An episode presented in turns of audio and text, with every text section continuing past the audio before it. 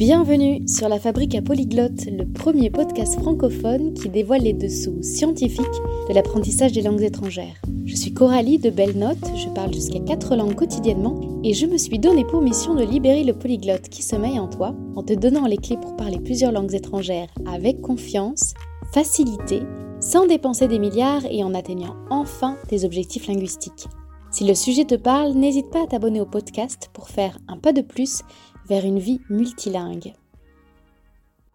Aujourd'hui est un jour très particulier, vraiment particulier, à marquer d'une pierre blanche. Je vais vous parler d'une langue dont vous n'avez sans doute jamais entendu parler et que vous allez pouvoir comprendre instantanément, sans l'apprendre, si votre langue maternelle est une langue romane. Et si vous n'avez pas comme langue maternelle une langue romane, mais que vous essayez d'entrer dans ce monde merveilleux des langues romanes, ou que vous connaissez déjà une langue romane, eh bien cette langue-là, elle pourrait bien vous donner la clé de l'espagnol, de l'italien, du français et du portugais et de tout cela à la fois. Entre le moment où je l'ai découverte et euh, l'entretien qui a été enregistré que vous allez écouter maintenant, eh bien il s'est passé peu de temps parce que j'ai interrompu mon programme tellement j'ai été surprise lorsque je l'ai découverte. C'est une découverte très récente pour moi. C'est une langue que j'ai découverte grâce aux réseaux sociaux. Euh, sur les réseaux officie un homme sous l'alias Orloff qui a fait une grande percée sur TikTok et sur Instagram. Et moi, je l'ai découvert personnellement sur Instagram. Et quand j'ai écouté ce monsieur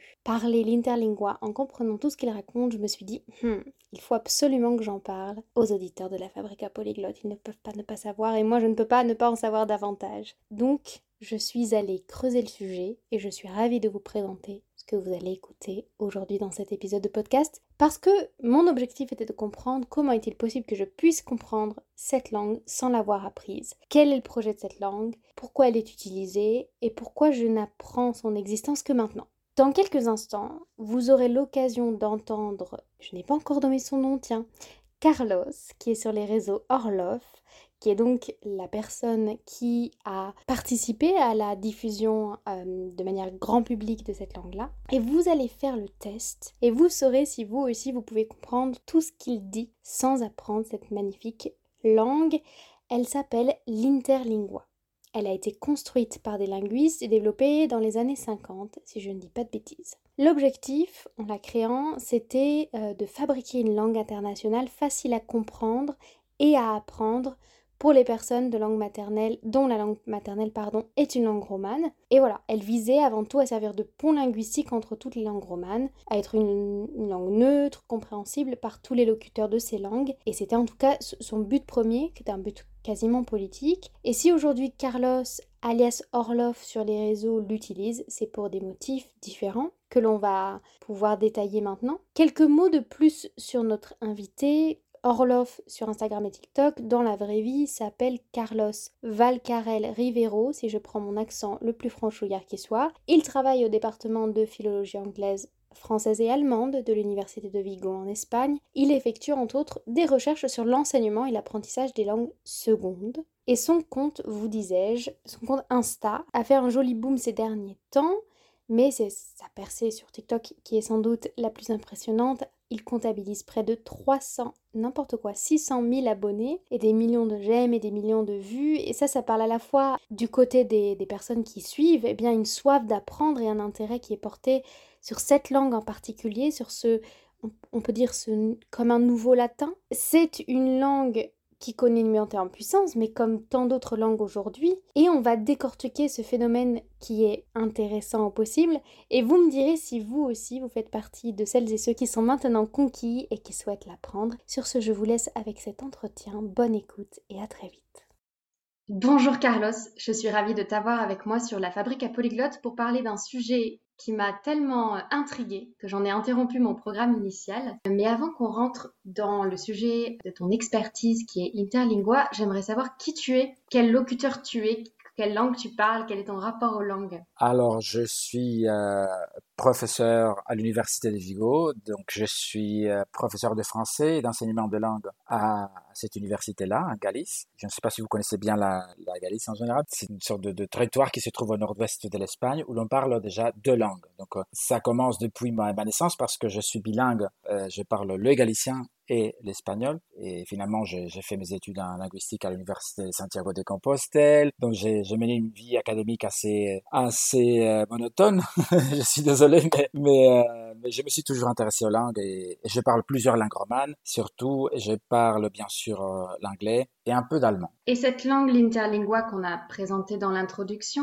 comment tu l'as rencontrée? Alors, c'était à l'époque où je faisais ma, je préparais ma thèse, ma thèse de, doctorat. J'ai fait une thèse de, doctorat en géolinguistique. Je dois avouer que c'était euh, une matinée de procrastination et, et voilà, j'ai surfé sur les, sur euh, Wikipédia. Tout d'abord, j'ai tombé sur un article qui parlait de langue construite romane. Et évidemment, la, la, la principale, on va dire la, la, langue construite romane la plus importante, c'est Interlingua. Donc euh, voilà, je suis tombé amoureux de, de, de cette langue-là et j'ai commencé à, à, lire d'autres sources d'informations euh, parce qu'à l'époque, c'était surtout euh, une langue écrite. Hein, et voilà, j'ai commencé à lire des, surtout des grammaires.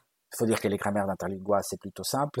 parce que c'est une langue construite euh, qui, qui vise, euh, voilà, qui, qui, qui, ont été conçues pour être euh, facile à apprendre. Donc la, la, la, grammaire est forcément facile. Et entre, parce que tu l'as rencontré par hasard, mais c'est pas par hasard si aujourd'hui tu la parles et tu l'écris. Est-ce que tu saurais dire, parce que quand tu as utilisé le mot tomber amoureux, quand on tombe amoureux, en général, on a du mal à dire pourquoi, mais est-ce que tu as identifié ce qui t'a plu dans l'interlingua? Ouais, c'est une chose à laquelle on pense souvent. Parce que, évidemment, quand on commence à apprendre une langue comme interlingua, une langue construite qui n'est pas majoritaire, même si c'est la, la deuxième langue construite la plus parlée au monde, la deuxième, voilà. Évidemment, ce n'est pas espéranto. Je veux dire, personne ne connaît cette langue-là et, on se pose toujours cette question. Mais qu'est-ce que je fais, moi, en train d'apprendre cette langue-là? Et c'est une sorte de, de réflexion que l'on mène souvent. Tout d'abord, ça a été la, la sensation que l'on éprouve quand on lit et quand on parle la langue. Et c'est une chose que quand on rencontre d'autres locuteurs d'interlingua, c'est une chose que l'on que l'on a en commun, qu'on a tous ressenti. C'est une sorte de, de, de chatouille dans, dans le cerveau. Je ne sais pas comment expliquer ça, parce que interlingua, c'est une langue qui est basée sur des prototypes linguistiques. C'est une question un peu technique, mais et donc on a la sensation de parler plusieurs langues en même temps. Et interlingua, tous les vocabulaires d'interlingua existent déjà dans les langues que j'ai parlé déjà. Donc euh, c'est une sensation vraiment euh, étrange. Et, mais voilà, encore aujourd'hui, en train de la parler, de la lire, et de la cultiver. Et j'aimerais voir, ou vous qui nous écoutez, si vous allez être chatouillé, est-ce que tu peux nous faire une, une, démonstration en répondant à la prochaine question que je vais te poser en interlingua, puisque la promesse de cette langue, c'est que c'est une langue qu'on peut comprendre sans avoir besoin de l'apprendre? Eh, sí, esto es una cosa que nos dice normalmente, eh, esto es ver si la persona reúne una serie de condiciones, ¿de acuerdo? Evidentemente un parlatore native de cinese eh, non va a comprendere interlingua immediatamente. Interlingua es basate o es construite a partir de cinque linguas che no s'appella linguas de control, le francese, naturalmente le, le italiano, le portoghese, l'espagnol e le inglese. E dunque, si parlatores nativi di queste lingue o aprendentes de esta lengua o parlatores de esta lengua, de esta lenguas como lenguas secunde, normalmente debería uh, haber facilitates per comprender la lingua. Se, le facilitate per comprender interlingua depende de cada persona, del repertoire linguistique de cada persona. Vous, nous direz si vous êtes chatouillé, peut-être encore la prochaine, si tu peux, si tu penses que euh, ça peut être intéressant. Quelles raisons, à part le chatouillis cérébral que ça provoque, quelles sont les raisons aujourd'hui, en 2023, d'apprendre l'interlingua? Eh, Cada persona arriva a interlingua con motivaciones diferentes, d'accordo? In mi caso, io sono linguista e io ho motivaciones cognitive, eh, esta sensación stranie del qual io parlava, e sed essiam e pro nos construite es una especie de laboratorios ¿de acuerdo? Es un campo de experimentación importante, pero constatar una serie de cosas, teorías gramatical, teorías de aprendizaje lingüístico, una serie de cosas. Y las personas que aprenden interlingua como porta d'entrata a linguas romànic, soprattutto parlatores germanic, parlatores de linguas eh, nordic, scandinave eh, il a molte parlatores d'interlingua de este países, sorprendentemente. On peut repasser en français quelque part pour toutes les personnes qui nous écoutent. Mais merci beaucoup. Je, moi, je comprends très bien, mais comme je parle italien aussi, et le français, je me dis peut-être... Tu, tu, tu, réponds au profil, euh, voilà. Exact. Tu as devancé un peu ma question suivante, qui était quelqu'un qui parle anglais, quel serait son intérêt d'apprendre aussi l'interlingua, mais j'ai entendu que ce serait bah, d'apprendre, enfin d'avoir une porte d'entrée sur le, sur le monde des langues romanes. Il y a ça, mais il y a aussi euh, le plaisir euh, cognitif. C'est un peu comme faire... Euh, je ne sais pas, des mots croisés. Ou, il y a des personnes qui apprennent Interlingua comme voilà, comme un passe-temps cognitif. Il y a les locuteurs que tu connaissais au moment où toi tu as démarré et les locuteurs qui ont découvert la langue grâce à toi et qui sont de plus en plus nombreux à vouloir l'apprendre. Qui sont ces personnes? Alors, c'est vrai que mes vidéos euh, sur les réseaux sociaux ont constitué un, on va dire, un, tournant dans l'histoire d'Interlingua. C'est un peu prétentieux de dire ça de ma part. Euh, je le dis et je, j'en suis conscient, mais c'est vrai que c'est la première fois qu'une personne enregistre une telle quantité d'heures dans cette langue. Je, oui, j'enregistre une vidéo presque tous les jours, donc euh, une vidéo de, 30 secondes à peu près. Donc, tout, tout ce contenu en Interlingua attire des personnes avec des motivations très différentes, et surtout très différentes par rapport aux motivations que l'on connaissait avant. Il y a aussi des personnes qui sont très jeunes. La communauté de locuteurs d'Interlingua traditionnellement était constitué de personnes plutôt, on va dire, mûres, on va dire, ou âgées, non, des adultes, pas des jeunes gens en tout cas. C'est en train de changer en ce moment parce que évidemment toutes ces personnes-là commencent à apprendre la langue, qui est facile à apprendre, et donc oh, du coup on commence à voir de nouveaux locuteurs qui ont d'autres motivations, qui ont d'autres formations, qui ont d'autres parcours. C'est c'est une époque intéressante, faut dire. Mais je me sens aussi très très responsable évidemment de, de ce qui se passe en ce moment oui, tu saurais pas décrire un motif particulier qui serait une sorte de divertissement intellectuel ou alors. il y a des euh, personnes. Pardon. Euh, non, vas-y, euh, il y a des personnes qui arrivent, qui viennent maintenant, qui pensent qu'Interlingua est, une langue du, de l'avenir, du futur. Et ce n'est pas l'objectif initial.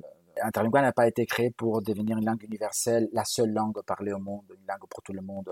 Il y a des, personnes qui l'apprennent un peu, voilà, avec cet espoir-là que peut-être va nous sauver ou que peut-être va résoudre tout le problème d'intercompréhension de l'humanité. Évidemment, c'est une utopie. Il y a des personnes qui viennent tout simplement parce que c'est une façon de revivre leurs études classiques. Il y a des personnes qui, surtout des, locuteurs des langues régionales, qui euh, reconnaissent des mots de leur propre langue interlingua. Il y a une connexion là très intéressante. Et là, ils voient, ils reconnaissent des mots d'occitan ou de catalan dans une langue qui a une portée euh, internationale, même si elle est euh, interlingua, elle est aussi minoritaire. Tu parlais de ta responsabilité tout à l'heure. Quand tu as commencé à faire du contenu, c'était, c'était même pas dans l'idée de diffuser au monde entier l'interlingua. Il n'y avait pas de message politique ou euh, c'était pour tes élèves que tu accompagnais.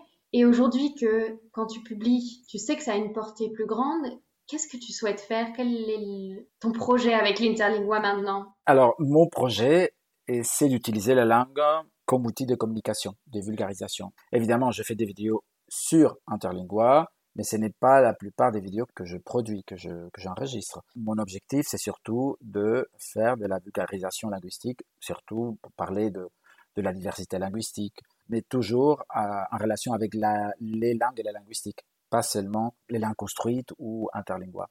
interlingua, c'est un outil de communication. Ce n'est pas l'objet principal des, des, contenus que je produis. L'objet principal, ce sur quoi tu veux communiquer, c'est quoi? C'est susciter de l'intérêt pour la linguistique? Est-ce que c'est autre chose? C'est ça, c'est les langues. Surtout promouvoir une conscience positive, des attitudes positives envers la diversité linguistique, lutter contre euh, les discriminations linguistiques, de signaler les mythes linguistiques qui habitent toujours dans nos têtes. Un de ces mythes, par exemple, c'est l'utopie de, de dire que la meilleure orthographe, c'est l'orthographe qui reflète euh, la langue orale euh, de façon fidèle. C'est un mythe très dangereux d'ailleurs pour l'unité des langues. Donc bon, voilà, je m'efforce à montrer aux gens que qu'il faut faire attention à ce genre de, de mythes qui sont basés sur des, sur des idéologies un peu parfois totalitariste. Et tu, tu parlais d'accentisme. Quel est le son de l'interlingua? Comment tu t'es recréé une familiarité sonore avec cette langue Parce que du coup, moi, je l'entends avec ton accent, mais comment quelqu'un qui voudrait savoir prononcer cette langue peut se l'approprier? Interlingua est une langue construite et donc il n'y a pas de locuteur natif. C'est très important ça, c'est une des grandes différences entre les langues construites et les langues dites naturelles.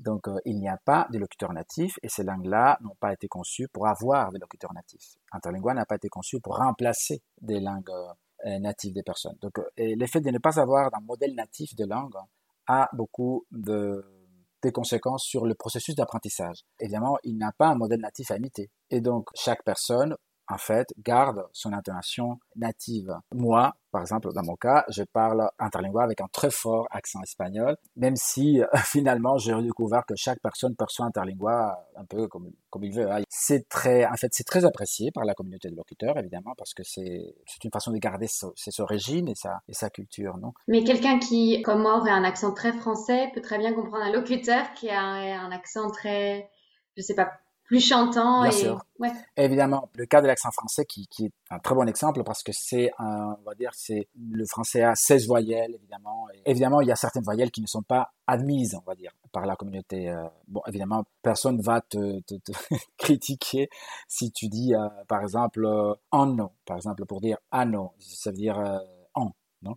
Si tu nasalises le mot, ce n'est pas grave, d'accord? Mais normalement, on va, là, on, va dire, bon, il faut éviter les nasalisations parce que ça peut compromettre la l'intercompréhension. Est-ce qu'il y a un accent tonique aussi? Parce que ça, on a un peu des difficultés. Hein. Oui, ça c'est l'autre chose. Voilà, oui, il y a un accent tonique. Et là, oui, comme pour l'anglais, comme l'italien, c'est une particularité française. Et alors là, oui, désolé, mais il faudra apprendre les Qu'est-ce que ça représente aujourd'hui Interlingua dans ton quotidien? Dans tes journées? Bonne question. C'est, une langue qui est devenue avant euh, les vidéos sur les réseaux sociaux. Interlingua, c'était une langue qui existait déjà dans ma vie, mais pas au quotidien. C'est clair. J'écrivais Interlingua de temps en temps pour communiquer avec, d'autres locuteurs. Je la parlais à peine. Et maintenant, Interlingua est devenue une des langues que je parle tous les jours, à côté de ma langue maternelle, qui est le galicien, ou le galaïco-portugais, à côté de l'espagnol, que, c'est une langue que, que, que j'entends, qui, est dans mon quotidien. J'habite à, l'Espagne. Et, du français, qui est une autre de, ma langue de travail, euh, si tu veux. Est-ce que ça a changé euh, l'interlingual, que ce soit récemment ou au moment où tu l'as découvert Je sais pas, ton rapport au français, ton rapport aux autres langues que tu parles, et même euh, l'objet de tes recherches? Parce que quand tu as commencé à faire tes recherches, je suppose que c'était pas pour étudier l'interlingua. Non. Et, et encore aujourd'hui, mes activités de recherche, qui sont très modestes, il hein, faut le dire, ne portent pas sur interlingua. Pour le moment, c'est vrai que j'ai déjà deux projets de recherche qui sont liés à Interlingua. C'est, je crois que c'est déjà inévitable, mais... Oui, mais ça n'a pas changé ton rapport aux autres langues romanes que tu étudies ou que tu parles. Bah oui, et si. Surtout les langues romanes que je parle, mais à un niveau plus débutant, par exemple le catalan ou l'italien. Alors là, oui, je vois que Interlingua fait des interférences. Quand je parle catalan ou quand je parle euh, l'italien, il y a Interlingua qui ressort. Et est-ce que ça a changé ton intérêt premier Parce que si j'ai bien compris, au départ, tu as utilisé cette langue comme un moyen de sensibiliser à toutes les langues romanes, et y compris les langues peut-être en voie de disparition ou qui a un peu de locuteurs. Et le fait que tu sois pleinement maintenant immergé dans une langue construite, est-ce que ça a changé ton message premier ou est-ce que tu l'abordes différemment? Non, je crois. Hein, je crois que mon message est toujours le même surtout parler de la diversité linguistique, de parler de, de l'importance de la diversité linguistique pour continuer à être humain, en fait, et d'insister sur le fait que Interlingua, pour moi, n'est pas un projet politique, mais surtout un outil de communication que j'utilise Interlingua parce que c'est une langue plus accessible que l'anglais pour beaucoup de personnes, même si euh, l'anglais est une langue qui est obligatoire. L'anglais est là, mais il faut dire que le niveau est limité. Si je faisais mes vidéos en anglais, je crois que mes contenus ne seraient pas si accessibles. Je crois que, euh, bon, je le constate en fait, hein, Interlingua rend mes vidéos accessibles à une population qui aurait du mal à, à me comprendre en anglais. Cela démontre qu'Interlingua est un outil de communication très puissant, vraiment très puissant et très démocratique parce que évidemment on peut l'utiliser à mon avis, hein, c'est mon opinion, hein, c'est déjà déjà mon opinion personnelle. Je le trouve très démocratique parce que évidemment c'est une langue plus accessible et donc on peut communiquer des, contenus à une échelle internationale sans que les gens soient obligés de dépenser de l'argent et du temps à avoir accès à, cette langue, au contenu dans, dans cette langue. Et ça c'est très important parce que l'anglais il y a cette barrière économique aussi. Et je me demandais justement pourquoi tes articles et tes écrits de recherche n'étaient pas publiés directement en interlingua. Bah parce que ce n'est pas permis par les revues scientifiques. Même si mes recherches sont modestes, elles sont publiées dans des, revues scientifiques qui ont des normes. Et normalement, les langues sont déjà précisées. Moi, j'essaie de pas politiser non plus la fabrique à polyglotte, mais mon seul regret, je, le, laisserai quand même à voix haute, c'est que la recherche, quand que la recherche soit en anglais, même si l'anglais c'est une langue hyper intéressante, qui a une synthèse, qui a, qui a, toutes ses qualités, elle permet pas de réfléchir comme dans certaines langues on peut réfléchir et tu as raison on va pas on va pas non non, non on va pas ouvrir le débat. Voilà l'anglais c'est merveilleux. Moi j'aime bien l'anglais j'aime bien parler l'anglais je voilà. Si là tu pouvais le, le, donner en français ton message sur la diversité linguistique qu'est-ce que tu voudrais qu'on comprenne? Bon, mon message francophone, c'est surtout qu'il ne faut pas oublier que, qu'en France, on parle des dizaines et des dizaines de langues, que le français est merveilleux, que le français est un outil international, mais que les autres langues sont nécessaires pour comprendre beaucoup de choses, beaucoup d'habitudes que l'on a. Chaque langue est une sorte de, de, de filtre pour comprendre, de voir la réalité. C'est aussi un patrimoine, des mots, des expressions, des façons de, voilà, d'exprimer des sentiments, des, des expériences qu'on ne devrait pas perdre. Et pour éviter de les perdre, il n'y a qu'un seul moyen, c'est les parler. Et donc, euh, c'est mon message. Il faut, il faut éviter euh, de perdre cette diversité. Ça t'inquiète euh, le fait qu'il y ait de plus en plus de langues qui disparaissent et qu'il y ait aussi des, beaucoup de langues qui soient en danger d'extinction, comme des espèces. Il y, a, y, a, la liste, vous pouvez le retrouver, je vous mettrai le lien de, de toutes ces langues qui sont en danger d'extinction. Est-ce que c'est quelque chose que tu trouves inquiétant? Tout à fait ce n'est pas seulement moi, c'est tous les linguistes en général et même des, organismes internationaux comme l'UNESCO, par exemple. Pour que ce soit très concret dans, dans l'esprit de ceux qui nous écoutent, prenons aussi euh, un exemple très concret. Donc j'imagine que ceux qui parlent une langue, tu leur conseilles de la transmettre, cette langue-là, même si elle est minoritaire. Dans mon cas, euh, je vis dans une zone de la France qui s'appelle le Béarn. Mon père parle le béarnais, mais ne me l'a pas transmis. Est-ce que tu me conseillerais, en tant que génération plus 1 qui n'est pas locuteur, d'aller rechercher le béarnais, de le faire vivre et de le transmettre? Ou c'est pas ça ton message? Bon, mon message, c'est de ne pas dire aux gens ce qu'ils doivent euh, faire, tout d'abord, mais simplement d'éviter que les, gens oublient, par exemple, que le, que le béarnais existe, que le béarnais est important, d'apprendre des mots, des expressions. Parfois, euh, il ne s'agit pas de, de se mettre à parler le béarnais, de vouloir devenir un locuteur compétent en béarnais, mais parfois, c'est important d'inclure et de garder dans son répertoire des mots qui sont significatifs. Je suis sûr que pour toi, il y a des mots du béarnais qui sont là qui sont dans ton répertoire et, et, que je suis sûr que tu vas transmettre à d'autres personnes parce qu'on parle, on parle souvent de transmettre ça à, nos enfants, mais on peut transmettre des mots à, à des amitiés, à des gens qui sont proches, que l'on aime bien. Évidemment, l'idéal, évidemment, si on veut que le Béarnais continue à exister, on aura besoin de, au moins d'une communauté, toute petite qu'elle soit, des, locuteurs, c'est clair. Mais cela ne veut pas dire que tout le monde au Béarn doit parler le Béarnais ou que tout le monde doit se sentir coupable de ne pas parler le Béarnais. Ce n'est pas exactement ça le message. C'est le message, c'est de mettre en valeur le, le de ne pas discriminer les personnes qui le parlent, de laisser de la place au Béarnais quand il faut euh, laisser de la place dans les espaces publics, euh, la signalétique, etc., de ne pas être contraire à l'utilisation de Béarnais, parce qu'il y a des gens qui sont contraires, hein, qui, qui, militent contre l'utilisation de Béarnais. Donc c'est ça, c'est le fait déjà de permettre l'utilisation du, du, du Béarnais, du breton, du, du basque dans les espaces publics, c'est déjà un bon point de départ. Mais ton point de vue sur le fait qu'il y ait des néolocuteurs qui soient un petit peu déconnectés de la langue, et c'est pas forcément qu'en France, il y en a en Irlande, il y en a. Euh, est-ce que tu penses que c'est une bonne chose qui est l'école qui vienne ramener la langue? Alors c'est curieux parce qu'il y a une critique hein, non, des néolocuteurs de ces langues. Ah oui, c'est des locuteurs qui ne sont pas naturels, ce n'est pas. En fait, c'est une sorte, à mon avis, hein, c'est une sorte de discours qui ne fait que légitimer le fait de. C'est une langue qui ne vaut pas la peine de, transmettre, si ce n'est pas dans ce contexte-là de la famille, etc. Le reste des locuteurs ne sont pas valables. Et c'est curieux parce qu'on n'a pas le même discours avec les personnes qui apprennent le français comme langue seconde à l'école. On n'a pas ce même discours avec toutes les personnes qui apprennent l'anglais à l'école et qui, qui, le parlent mal, on va dire, pas comme un locuteur natif. Et alors là, on ne met pas en question ces genres de processus d'apprentissage, d'appréhender des langues qui ne sont pas des langues natives. Et pourquoi on le fait avec les langues locales ou régionales? Bon, je crois que c'est une façon d'attaquer non le fait d'apprendre ces langues-là. Il ne faut pas apprendre ces, langues-là, ce n'est pas utile. Mmh, J'entends. Il y a aussi euh, dans la catégorie néo des personnes qui maintenant reparlent le latin. On peut trouver des podcasts en latin, on peut l'écouter. Est-ce que c'est aussi une, langue à laquelle tu t'es intéressée? Parce qu'elle avait déjà cette vocation dans un empire énorme d'unifier tous les textes de loi. Enfin, le latin, il a eu cette force d'unification que peut, potentiellement porte en elle l'interlingua. Est-ce que c'est une langue que tu écoutes, que tu parles? J'ai étudié le latin pendant cinq ans et je la comprends assez bien, mais je ne la parle pas. Il y a beaucoup de langues que j'ai étudiées, mais que, malheureusement je ne peux pas parler. Non, le latin, ça ne m'étonne pas le fait de, voir des locuteurs de latin en train de créer du contenu sur les réseaux sociaux. On a toujours eu des locuteurs compétents en latin, en latin classique. Attention, parce que là, et donc là, ces locuteurs de latin du 21e siècle, c'est normal qu'ils se mettent à créer des contenus sur les réseaux sociaux, tout comme les locuteurs de, des langues construites ou comme les locuteurs des langues euh, régionales, par exemple. Je connais mal le monde des langues construites. Est-ce que tu sais s'il y a d'autres langues qui se construisent en ce moment, s'il y a des personnes qui sont en train de créer des langues avec des projets? Des langues, on en a construit en fait depuis des siècles. On connaît des langues construites déjà au Moyen Âge, par exemple.